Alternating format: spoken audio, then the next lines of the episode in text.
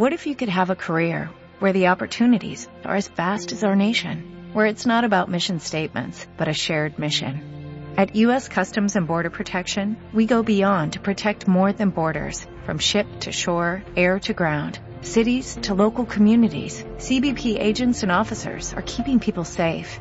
Join U.S. Customs and Border Protection and go beyond for something far greater than yourself. Learn more at cbp.gov/careers. En Radio 5 y Radio Exterior de España, Doble Hélice. Con Juanjo Martín. Muchos piensan que es el precio que debemos pagar. Si queremos estar hipercomunicados, si queremos disfrutar de tecnología a precios bajos, si queremos poder disponer de cualquier producto en cualquier lugar del mundo, si queremos desplazarnos de manera rápida, si queremos electricidad, si queremos todo esto, ¿tenemos que pagar un precio? Hola, bienvenidos a Doble Hélice. Y no, no, no me refiero a la factura de la luz o al precio del móvil, me refiero a nuestra salud. ¿Esta incansable vorágine consumista tecnológica tiene repercusiones en nuestra salud? Hace algo menos de un mes hablábamos de una investigación que había encontrado metales pesados en la sangre de inmigrantes subsaharianos. Este trabajo llegó a la conclusión de que estos metales pesados y tóxicos llegaron a la sangre de las personas desde los inmensos vertederos incontrolados de, tecnología que se pueden encontrar por toda África lugares donde van a parar nuestro viejo móvil, el televisor obsoleto o ese ordenador que tiramos porque, claro, caramba, salió el, el que es más moderno. Toda esta tecnología está construida con elementos que son tóxicos y un nuevo estudio de la Universidad de Las Palmas de Gran Canaria ha relacionado estas sustancias con ciertas patologías sanguíneas. Detrás de cada fármaco, de cada tratamiento, existe un mundo apasionante de investigación. Doble hélice. Hoy les queremos hablar de las consecuencias que tiene para nuestra salud la exposición a ciertas sustancias presentes en la tecnología. Uno de sus autores está en los estudios de Radio Nacional de España en, Las Palmas. Es el doctor Luis Enríquez, investigador del Instituto de Investigaciones Biomédicas y profesor de la Universidad de Las Palmas de Gran Canaria. Luis, buenas tardes. Buenas tardes, Juanjo. Gracias por estar con nosotros una vez más. Muy gracias a ti. Este programa supone eh, la segunda parte de otro que emitimos el pasado 30 de septiembre, donde presentábamos un trabajo previo en el que hablaban de la presencia de metales pesados en la sangre de inmigrantes africanos. Vamos a recordarlo, porque encontraron en esos análisis, encontraron elementos que estaban en, el 100% de, de, los análisis, de las muestras. ¿De qué metales estamos eh, hablando? ¿De qué sustancias estamos hablando? Sí, en aquel primer trabajo, este es, continuación un poco de, eh, a raíz de los resultados obtenidos en el anterior y también en otra serie de estudios previos que habíamos hecho en población inmigrante, donde observábamos pues resultados que tendían, digamos, a sospechar ciertos eh, efectos de según qué contaminantes en la salud de las personas. Eh, pero refiriéndote al, trabajo que, comentas, pues eh, ciertamente nos llamó la atención que del eh, número de, contaminantes que medíamos, pues algunos de ellos aparecían en el 100% de las muestras que, que estábamos analizando, ¿no? Eso implicaba algunos elementos como el aluminio, como el arsénico, eh, o como el vanadio. Y luego habían otros que estaban pues a niveles pues tremendamente altos. En el 98 o 90 más del 90% de las personas a las que se le midieron estos contaminantes pues presentaban por ejemplo residuos de cromo de cobalto incluso de, de, mercurio no de se habían niveles muy altos de algunos de los metales. Eh, niveles muy altos no una presencia muy alta de algunos de estos metales. Recordábamos y, antes de, seguir que importante puntualizar que una cosa es el, el porcentaje de detección y otra cosa es la cantidad detectada en cada caso, que en ninguno de los eh, casos, valga la redundancia, pues eh, suponía un riesgo eh, agudo e importante para la salud de ninguno de los individuos. Si algún oyente está interesado, les recuerdo que en iVoox, en esa plataforma de podcast, están todos nuestros ficheros y puede rescatar ese programa que emitimos, insisto, el pasado 30 de septiembre, donde hacíamos un análisis muy concreto de esta investigación. Pero em, en ese programa también dijimos o, desvelamos la procedencia de estas sustancias, del arsénico, del aluminio, del plomo, del, vanadio, tenían una teoría, una hipótesis muy clara. ¿De dónde venían? Sí, habían barajado distintas hipótesis. Desde luego, todos estos elementos, eh, que no hay que olvidar que son todos elementos inorgánicos y naturales, es decir, están presentes de manera natural en, en la Tierra, en el planeta Tierra, eh, llegan en la mayor parte de, las veces, en el 99% de las veces a través del alimento. Pero claro, hay que explicar cómo llegan estos elementos al alimento. Y una de las teorías más plausibles eh, tiene que ver seguro con el tema de la generación de eh, basura electrónica, sobre todo basura electrónica mal procesada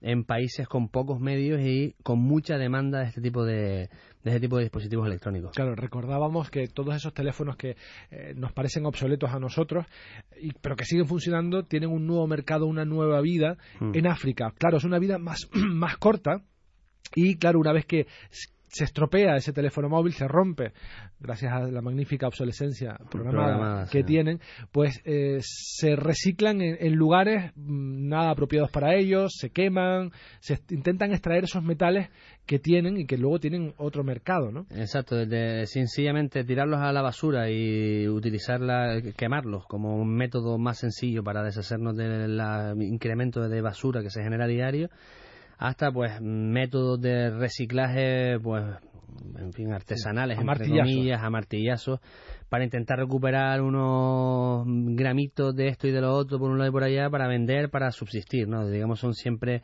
eh, pues eh, alternativas en todos los casos pues negativas malas sin los medios de protección adecuados y desde luego sin las condiciones adecuadas. Al final terminan todo mal reciclado o todo quemado y todos esos elementos inorgánicos pues regresan a la Tierra y se incorporan al, al proceso de vida natural del planeta y bueno, pues entran en la Tierra, en el ciclo del agua y terminan en los alimentos. Y debe ser muy generalizado porque hicieron análisis a muchos inmigrantes de procedencias diferentes de la parte subsahariana y todos más o menos tenían unos niveles parecidos, incluso como hemos dicho, algunos en el 100% de las muestras. No es un problema de un país en concreto. No, bueno, la, la serie la verdad que era bastante, bastante amplia, incluía 245 individuos.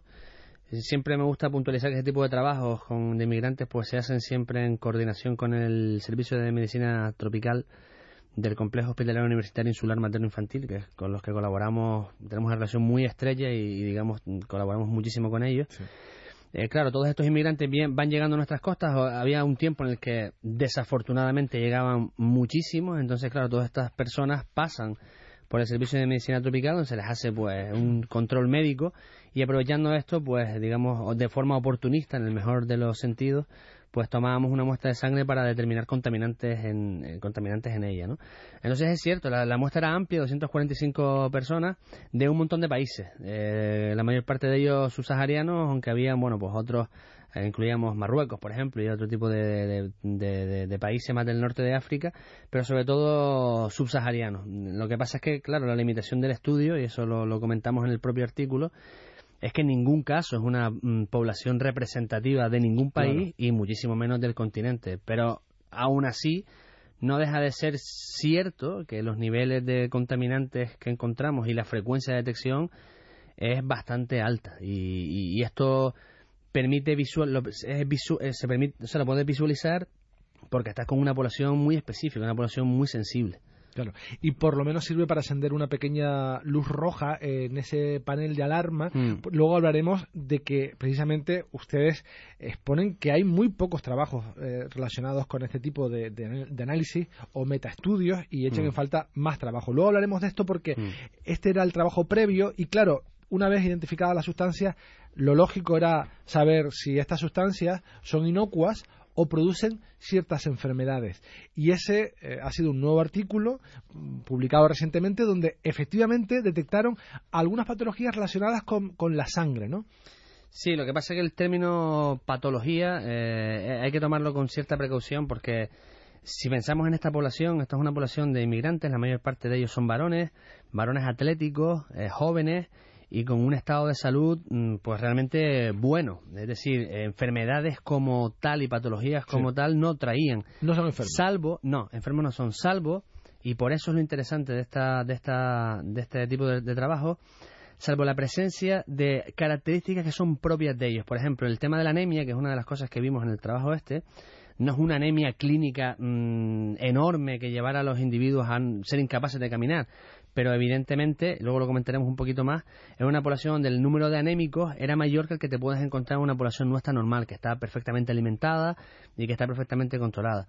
O, por ejemplo, otro de los datos con los que trabajamos, no en este trabajo, sino en uno anterior al anterior incluso, que es, por ejemplo, la cantidad de parásitos intestinales con los que esta población muchas veces eh, viene y encontramos, aunque no tiene nada que ver con este tipo de contaminantes, sino con otros, pero sí observamos relación entre la presencia de según qué eh, parásitos con la presencia de según qué contaminante. Insisto, lo interesante de eso es que ese nivel de parasitosis en nuestra población no la encuentra. De ahí que este tipo de poblaciones, pues más marginales, entre comillas, o más especiales, eh, tengan un interés científico muy alto porque vienen con unas características que en nuestro medio es muy difícil encontrar porque nuestra población en general no está parasitada, ni tiene unos niveles de anemia grandes, ni tiene unas características que son propias de personas que vienen pues de países en vías de desarrollo. Cuando hablas de anemias, eh, me imagino que hablas de la presencia de, hierro en, la sangre de, esas personas. Claro, este, este tema es, complejo. De hecho, fue la revisión, la parte más dura de la revisión fue relativa siempre a, las características de la anemia. La anemia la puedes mirar de distintas formas y la forma en la que nosotros hicimos el corte para comparar un grupo con otro porque claro, nosotros tenemos un grupo de, pacientes con los que trabajar, ¿no? No, no, no tenemos no teníamos pacientes anémicos y no anémicos, pero sí teníamos el valor, en este caso, eh, el valor de eh, hemoglobina, que fue con el que trabajamos. Entonces, según la Organización Mundial de la Salud, todo hombre que tenga un nivel de hemoglobina por debajo de 13 gramos por decilitro se consideraría que es anémico y toda mujer con menos de 12 gramos por decilitro de hemoglobina se consideraría que es anémica. Entonces, claro, de la población partimos, ¿no? Es decir, aquellos que tenían menos de 13 eh, los poníamos como anémicos sí y aquellos que tenían más de 13 pues los poníamos como anémicos no en el caso de los hombres. ¿Por qué hicimos esto? Porque nosotros no tenemos una población de enfermos de anemia. Tenemos que poner el punto de corte en algún sitio. Y el nivel de hierro, como tal, el, tema del metabolismo del hierro es bastante complejo, nos ofrecía una dificultad de análisis mayor. Entonces tomamos, esto es una cosa que la Organización Mundial de la Salud eh, lo permite como, como, digamos, endpoint clínico para establecer el tema de la anemia, tomamos el nivel de hemoglobina como punto de corte para establecer qué individuos estaban o no estaban anémicos. Y en ese estudio encuentran una relación entre la presencia de ciertas sustancias y eh, esta eh, anemia o ausencia de hemoglobina en la sangre de los pacientes. ¿Qué sustancias? Mira, eh, este artículo en, relación al anterior tiene la ventaja o, la complicación mm, de que mientras en el otro pues medíamos creo que eran 18 sustancias, aquí nos fuimos prácticamente a 48 elementos que incluyen pues una gran parte de la, de la tabla periódica y lo dividimos en tres grandes grupos, ¿no? Dividimos a digamos aquellos elementos que en principio podrían eh, considerarse como elementos esenciales, donde encontrábamos el cobalto, el cromo, el cobre, el hierro, el manganeso, el selenio, el zinc, por ejemplo, son elementos absolutamente esenciales para la vida.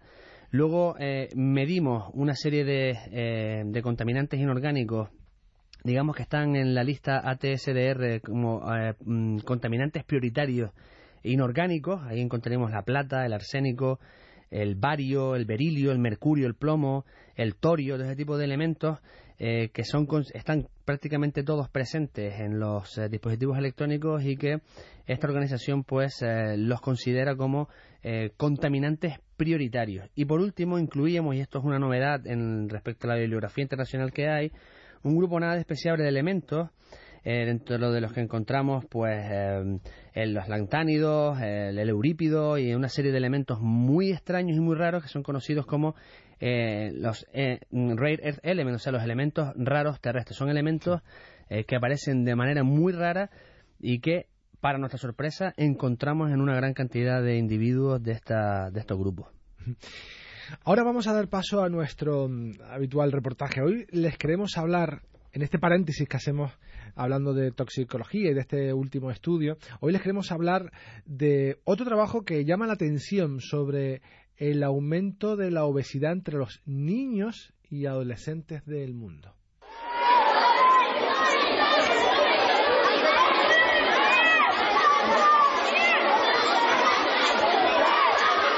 La obesidad ataca también a los más pequeños. Las últimas cifras recogidas por la revista The Lancet sostienen el incremento considerable ocurrido en las últimas cuatro décadas. Así, la tasa aumentó de menos del 1% en 1975 hasta casi el 6% en las niñas y casi el 8% en los niños en 2016.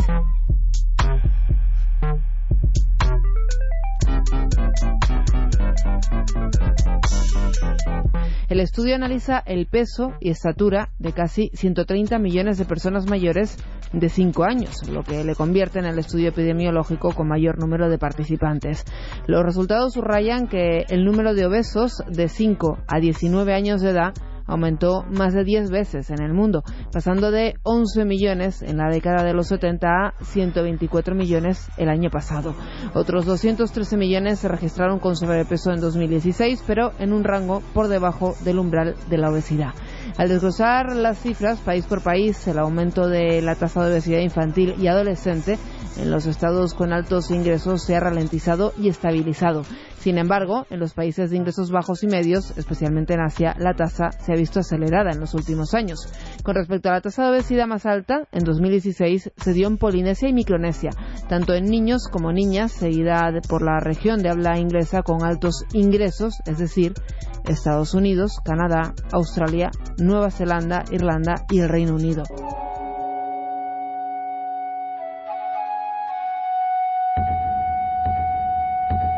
Las áreas del mundo con el mayor aumento en el número de niños y adolescentes obesos fueron Asia Oriental, la región de habla inglesa de altos ingresos, Oriente Medio y África del Norte.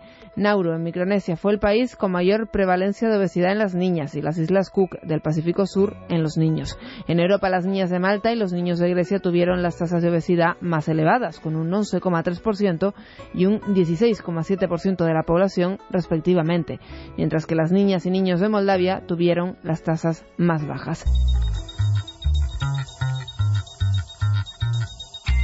El menor aumento en el índice de masa corporal durante las cuatro décadas cubiertas por el estudio se observó en Europa Oriental. En el caso de España, en 1975, la media de este índice de los jóvenes analizados era de 18,80 para los chicos y de 18,57 para las chicas, a pesar de que en 2016 creció hasta alcanzar un 20,13 y un 20,03 respectivamente, los valores continúan en un rango de peso normal. Para los autores, esto refleja un aumento en el consumo de alimentos calóricos, especialmente carbohidratos altamente procesados, que conducen al incremento de peso y a pobres resultados de salud.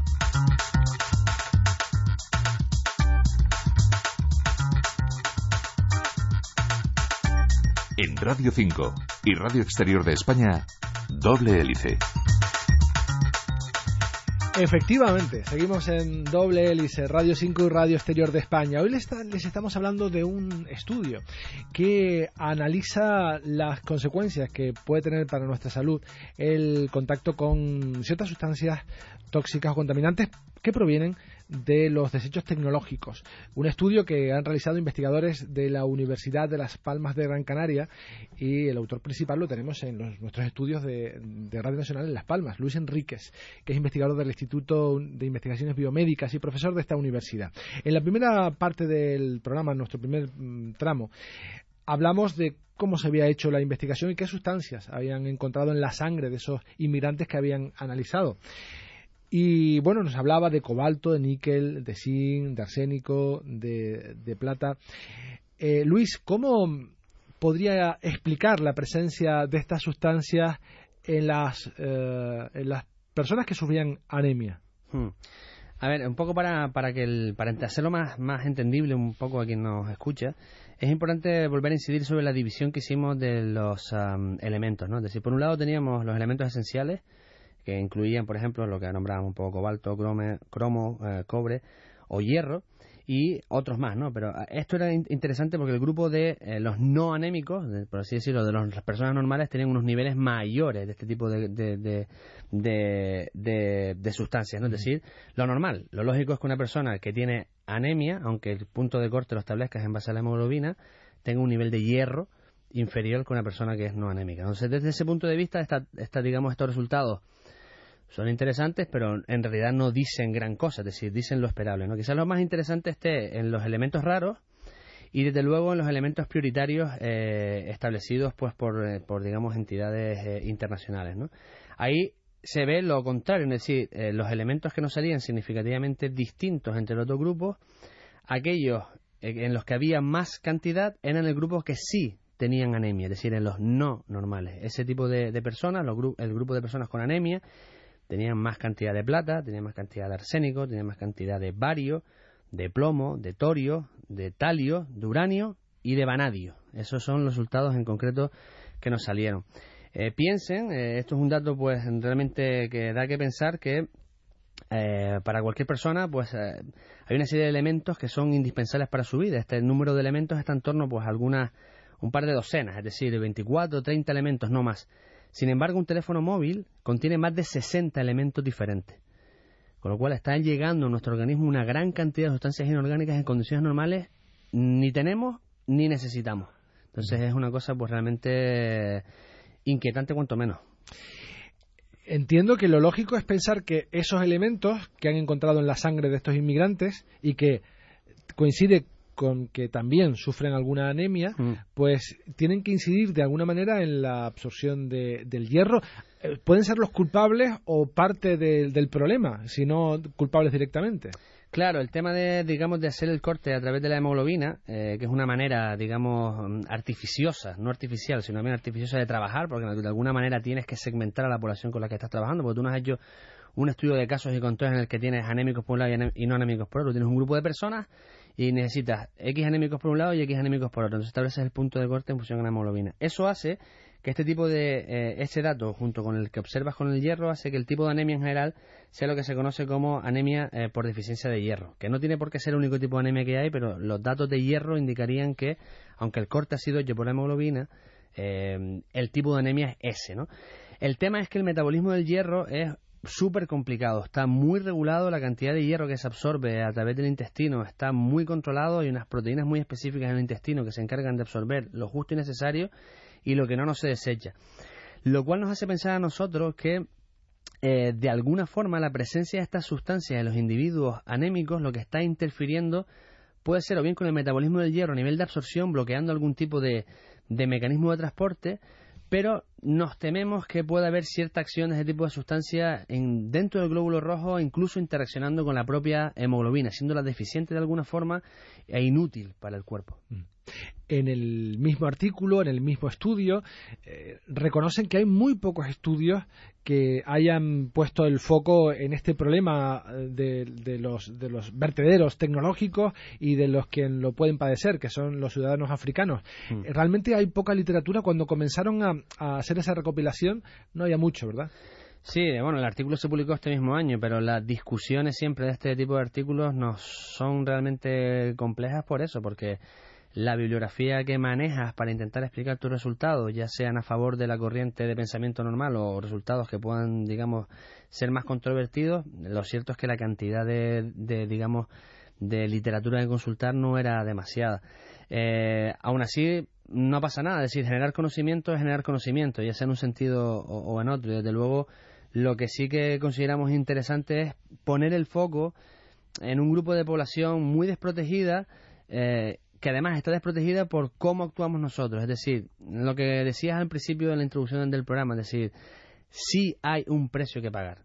Y el precio que pagar igual no lo estamos pagando todavía directamente nosotros, pero ya hay gente que si bien no se está muriendo de anemia, porque es verdad que no es ni mucho menos una cosa que digamos pueda causar alarma, lo que sí que es cierto es que la presencia de estas sustancias sugiere que la salud de las personas puede verse afectada en un sentido o en otro. Sí, eh, y eso es injusto de todas, todas. Por supuesto, y es un mm. problema que no va a menos de ninguna manera. Irá mm. a más siempre porque habrá más tecnología, porque cuando eh, tengamos el iPhone 8 saldrá el iPhone 9 y tiraremos el 8 y, así. De hecho, de hecho lo que hicimos, y esto es un dato que sí que es un resultado que sí que nos, yo creo que nos abrió las puertas a esta, a esta revista, es que, claro, trabajar con elementos individuales es complicado porque son pequeñas cantidades, pero si trabajas con sumatorio, es decir, sumas todos los elementos eh, considerados peligrosos por esas agencias internacionales o sumas todos esos elementos raros y lo tomas como un único valor y comparabas cómo se comportaban esos elementos entre las eh, personas, independientemente de que fueran eh, anémicos o no, entre las personas que procedían de países no importadores de basura electrónica y de países que procedían de personas que procedían de países sin importadores de basura electrónica, observaba que aquellas personas de países con importación de basura electrónica tenían más niveles en todos los casos de ese tipo de sustancias. Con lo cual es una interconexión, es decir, la basura electrónica está lo que está por medio y el endpoint en el que nos hemos fijado es de momento eh, la, anemia, tomando la anemia digamos, de una forma, pues, mm, en fin, sencilla, porque la anemia es una enfermedad compleja y donde intervienen muchos factores, pero lo que está claro es que los resultados indican que de alguna forma este tipo de sustancias condicionan eh, el metabolismo o, la, digamos la normal vida del organismo. ¿no? Eso, eh, en, concretamente en este estudio que analizaba la sangre de inmigrantes subsaharianos, pero eh, ¿qué pasa con los que utilizamos la tecnología? Quizás no la tiramos a un vertedero, quizás no la quemamos, pero la usamos muchísimo, la usamos muchísimo y estamos en contacto con ella y, la compramos y la tocamos y la manipulamos y, tenemos los tickets de la compra y tenemos estamos en contacto con un montón de tintas y sustancias que sí que son propias de este primer mundo. Eh, cuando analizamos nuestra sangre, que ya lo han hecho, eh, encontramos cosas parecidas. Encontramos cosas parecidas, lo que pasa es que no tenemos frecuencias de detección tan altas y, eh, al igual que ellos, los niveles que tenemos no son eh, alarmantes tal y como se considera alarmante hoy día, porque eso es una, es una batalla de los toxicólogos. Eh, digamos, las organizaciones internacionales dicen esto es alarmante a partir de este nivel. Sí, pero eso es alarmante para intoxicaciones de carácter agudo. Es decir, estoy bien hoy y mañana estoy mal porque me cojo una sobredosis de X sustancia, ¿no? Esto es algo más civilino, esto es algo más silencioso y más sutil. Esto es lo que se conoce como intoxicación crónica. Un poquito de cada cosa todos los días y al final desarrollas una enfermedad que es muy difícil demostrar que sea causa, o sea, que sea efecto, perdón, de una exposición prolongada a estas sustancias. Eh, las consecuencias, hombre, podríamos aquí hablar de la teoría de la conspiración y no tengo datos certeros, pero desde luego el número de infertilidades se ha disparado, el número de tumores hormonodependientes se ha disparado, el recuento espermático viable en los jóvenes ha disminuido alarmantemente, en fin, hay un montón de enfermedades que se ven ahora muchísimo y que indicarían que al menos parte de su incidencia podría ser explicada desde luego por la por el contacto continuo y diario con un montón de contaminantes, no solamente inorgánicos, sobre todo orgánicos, xenostrógenos, disruptores endocrinos y un montón de historias más que nos rodean, que respiramos, que tragamos y que tocamos cada día, sí. Hombre, está claro que trabajar en ese departamento es... Es muy divertido. Es muy divertido porque eh, evidentemente no solo lo tocamos, sino lo ingerimos. Hablamos en su día de la presencia de tóxicos en las grasas, de los quesos y de algunas carnes. Mm. Eh, eh, no sé, no sé si podemos hacer algo nosotros para aislarnos un poco o cuidarnos un poco de, de todo eso, por lo menos reducir esta ingesta de estas sustancias que no deberían estar ahí. Sí, nosotros, um, bueno, de esto comentar esto, o sea, es difícil, ¿no? Decir, al final uno tiene que comer. Lo que está claro es que, aunque el nivel de vanadio pueda suponer un problema para la salud, lo que está claro es que no comer te mata, o sea, con lo cual no nos queda otra. Hombre, ¿qué se recomienda? Las recomendaciones son básicamente las mismas. La primero es eh, comer menos. Parece una tontería, pero es verdad, comemos demasiado. En realidad comemos más de lo que necesitamos casi todos. Comemos mucho, muchísimo. Eso es muy curioso. Eh, sí, hay que, habría que comer menos en realidad, en general. Y sobre todo comer menos grasa. Porque no es el caso de los elementos inorgánicos, pero muchos de los elementos orgánicos eh, son liposolubles y por tanto llegan a nuestro organismo eh, sobre todo en la grasa del alimento. Con lo cual, comer menos y comer menos grasa son dos recomendaciones importantes. Y luego, pues hábitos de vida saludables lo que no vale es que estemos una hora hablando de contaminantes orgánicos y de qué malos son los, gobiernos y los lobbies internacionales de la química mm, con fumándonos un paquete de cigarros entero. Eso es mucho peor que cualquier exposición a vanadio, vario, lo que sea, ¿no? en las condiciones en las que estamos hablando. Y desde luego, y esto es eh, una cosa que quizás eh, no tenemos metida en la cabeza, pero que creo que es interesante, es exigir nuestros derechos en realidad. Es decir, somos consumidores al final de ese tipo de sustancias y al igual que la compramos deberíamos exigir que se retiren, que se retiren en condiciones, que se gestionen en condiciones y la realidad es que la sociedad hoy está en otra cosa. Eh, la sociedad no demanda ese tipo de cosas y no hay una movilización por ese tipo de, historias que aunque no lo creamos a la larga serán un problema importante para las generaciones venideras. Pues Luis Enríquez, me parece un final maravilloso. Negativo, pero maravilloso. No, no, maravilloso. Un, un, un, final mm, que tiene que ver con la sensatez también. Sí. Con la sensatez y, y mirarlo todo desde, desde esta, esta óptica. ¿no? Mm. Doctor Luis Enríquez, investigador del Instituto de Investigaciones Biomédicas y profesor de la Universidad de Las Palmas de Gran Canaria, muchísimas gracias por haber estado con nosotros. Ha Gracias sido un placer. Cuando quieras, aquí estamos. Hasta luego. Hasta Adiós. Y con estas recomendaciones llegamos al final de este programa que, como saben, pretende bucear entre laboratorios y centros de investigación para mostrarles qué hay detrás de cada fármaco, de cada tratamiento. Nos vamos, pero seguimos muy activos en Internet, en facebook.com barra doble hélice y twitter arroba doble RNE. También puedes escuchar nuestros podcasts en Ivo. En la realización técnica aquí en Tenerife estuvo Juan Pablo Hernández, en Las Palmas Roque Viera. En la dirección, quien les habla, Juanjo Martín. Hasta la próxima semana. Hola, buenos días, mi pana. Buenos días, bienvenido a Sherwin Williams. ¡Ey! ¿Qué onda, compadre?